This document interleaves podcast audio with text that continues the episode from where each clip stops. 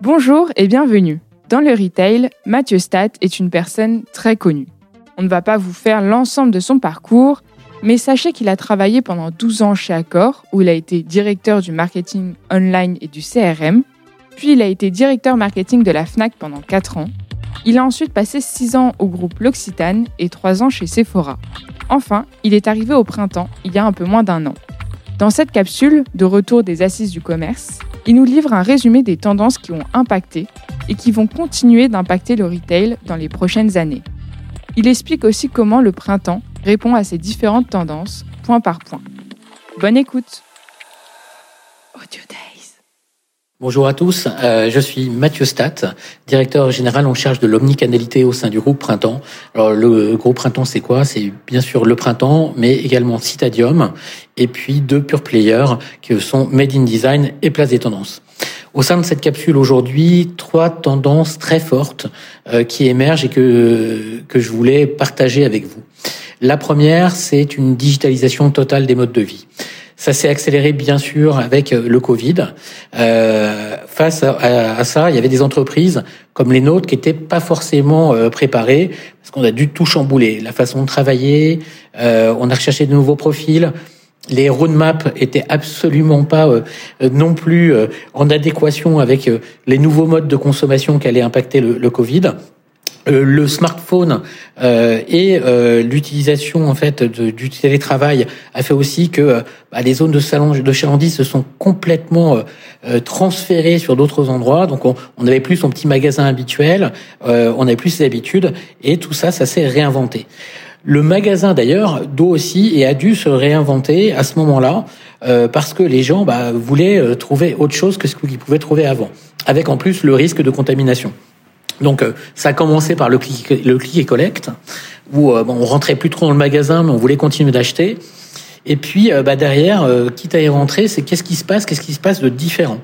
Et aujourd'hui, les clients cherchent de plus en plus à être touchés, à vivre quelque chose en magasin, à vivre des expériences, à sortir d'un parcours d'achat purement classique. Et d'ailleurs, ce qui a impacté à un moment donné bah, la, la formation des vendeurs, qui bah, sortait d'un rôle un peu plus traditionnel qu'il pouvait avoir. Au printemps, euh, on a pris ce virage-là, bien évidemment, hein, euh, en rendant en fait nos euh, magasins et les visites les plus possibles. Avec, par exemple, aujourd'hui, bah, on propose des des conférences, des masterclass, des animations. C'est-à-dire que quand vous rentrez dans le magasin, bah, il se passe quelque chose. On n'est plus simplement en attente de quelqu'un qui vient acheter un produit. Donc, première tendance, la digitalisation des modes de vie. La seconde tendance, c'est la démoyennisation de la société. Alors qu'est-ce que ça veut dire la, la démoyennisation de la société?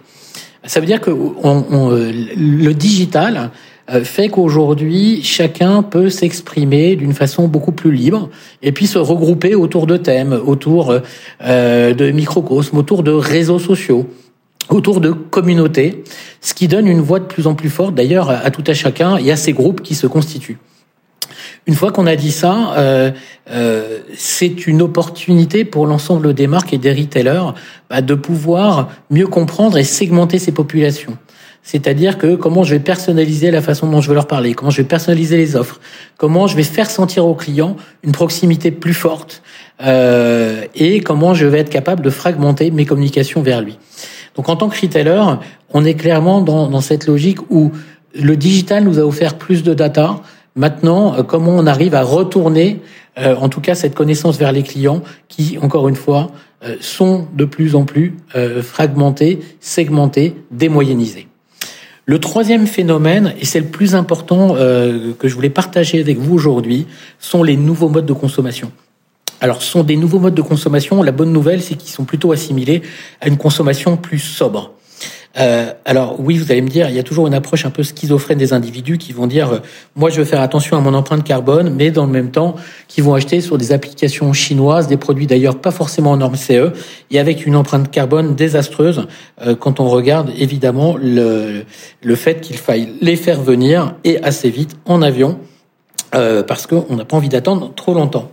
Donc cette façon de, de consommer, en fait, euh, elle se traduit en fait de plusieurs euh, à, plusieurs niveaux.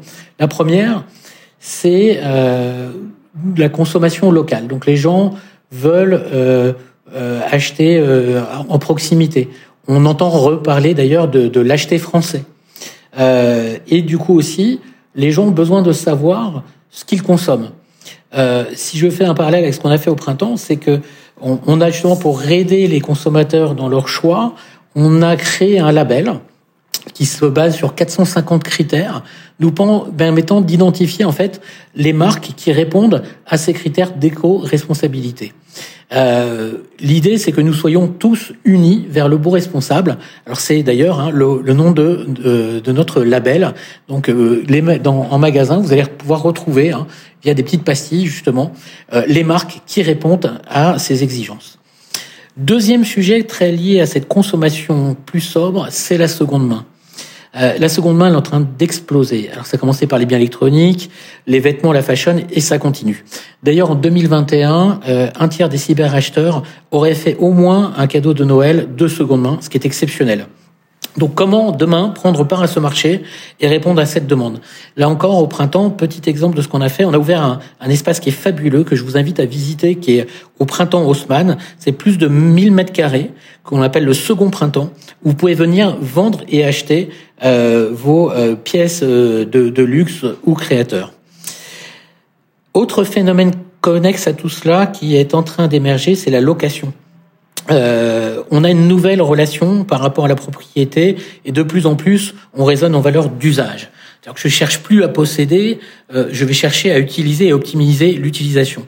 Euh, un exemple de ça, c'est Decathlon en Belgique hein, qui avait fait une campagne assez tonitruante euh, utilisez, n'achetez pas. On pouvait euh, s'abonner pour avoir pour avoir son ses outils de musculation au moment où on le voulait, donc en général avant l'été.